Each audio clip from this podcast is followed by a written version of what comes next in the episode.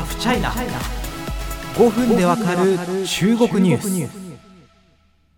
なんというかすごくショッキングな出来事がありましてですね。なんというかそうかなんかちょっと罪悪感を感じるようなね、え出来事がちょっとありまして。どういうことかというとまああのツイッターでねあの詳しい内容は言いませんけれどもあのまあこのポッドキャストでもたびたびお伝えしてきた、まあ、経済安全保障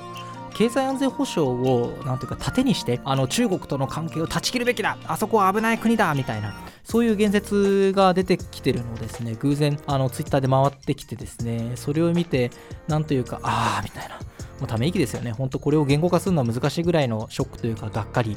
だったんですけれども、あの、経済安全保障をニュースメディアとして伝えるべきだと思っていた記者の一人として、そういうなんていうか、あまりに単純化された議論に、あの僕たちが伝えてきた経済安全保障という概念が用いられたのであれば悲しいし責任を感じます。ですので今回はこのポッドキャスト内だけでもしっかり冷静に正しくファクトを見ようということで経済安全保障を進める政治家を取材してきました。えー、自民党のですね、まあ、これ経済安全保障とかを進めてるんですけれども、えー、ルール形成戦略議連、えー、中山則弘衆議院議員事務局長を務めていらっしゃいますを取材しました。まあ、この経済安全保障ですね、確かに中国を念頭に置いたものです。だけど、だからといって、その中国との断絶をしようというようなものではないです。これ断言できる。えー、なので、もう一回しっかり振り返っていこうと思います。まあ、経済安全保障って言われても、なんて、そもそもすごい多岐にわたる概念ですよね。例えばその、あの、先端技術とか、軍事転用可能なテクノロジー、それに、あの、エマージングテクノロジー、エマテクって言われますけど、新興技術に関する情報などを流出させないこと、あるいは機微な個人情報を守ること、相手にストップをかけられると途端に苦しくなる供給網の弱点をなくすことなどが挙げられます。具体的に経済安全保障上問題となったケース見ていこうと思います。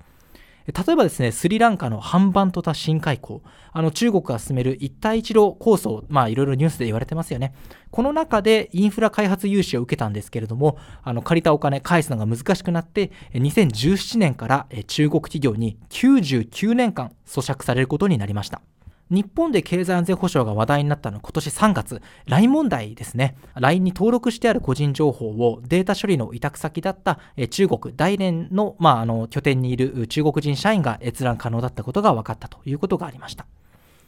まあ、これもあってですね、経済安全保障という言葉がニュースでも大きく取り上げられるようになってきたと思うんですけれども、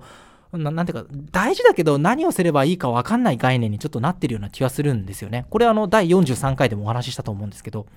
で、今回はですね、あの、ルール形成議連の中山則弘事務局長、衆議院議員に聞きました。まず、日本企業がやるべきことって何なんですかと。中山さん、次のようにお話になってます。一般的には重要な先端技術や新興技術、それにインフラや機微な個人情報を扱う企業は注意が必要になります。しかし、これを守れば経済安全保障にかなって米中双方にアクセスできますとか、逆にこれを犯してしまうとできませんなどを確定させることはできません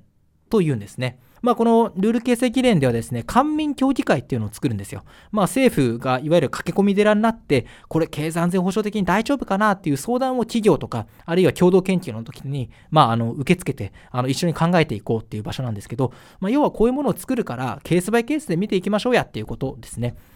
で、大事なのは、中国とのつながりをやっぱどうするかですよね。あの、まあ、経済安全保障の旗振り役になっている自民党の甘利明さんもそうですけど、あの、中国を断ち切れ、経済安全保障が大事だから中国と関係切ろうなんて、政治のプレイヤー誰一人発言してません。中山さんもこう言ってます。私たちは対中強硬派ではなく、国際ルールの中で日本企業の活動を支えるのが目的です。中国マーケットは大事なので、中国と融通しても問題のないものは広げていけるようにしていきたいです。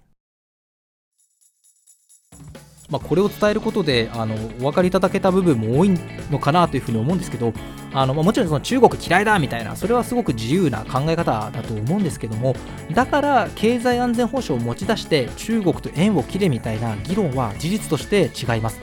あのリスクを把握してえ中国ビジネスをすることで LINE、まあ、今回の LINE のようにね突然問題が発覚してその対応にものすごい金額の支出をしなきゃいけないみたいなそういう事態をなくそうということなんですよ。僕も個人的に中国ビジネスの日本人とか中国人の方日常的に会いますしなんだったらこのラジオにもあのお呼びしてるぐらいですからねあの彼らが経済安全保障だこれはおかしいんじゃないかということで突然なんていうか後ろから背中を刺されるようなことは見たくないしそれは日本企業にとっても長い目で見たらマイナスですよね。でそういうこともあって経済安全保障を伝えていきたいしそれが伝える意味なのかなっていうふうに思ってます。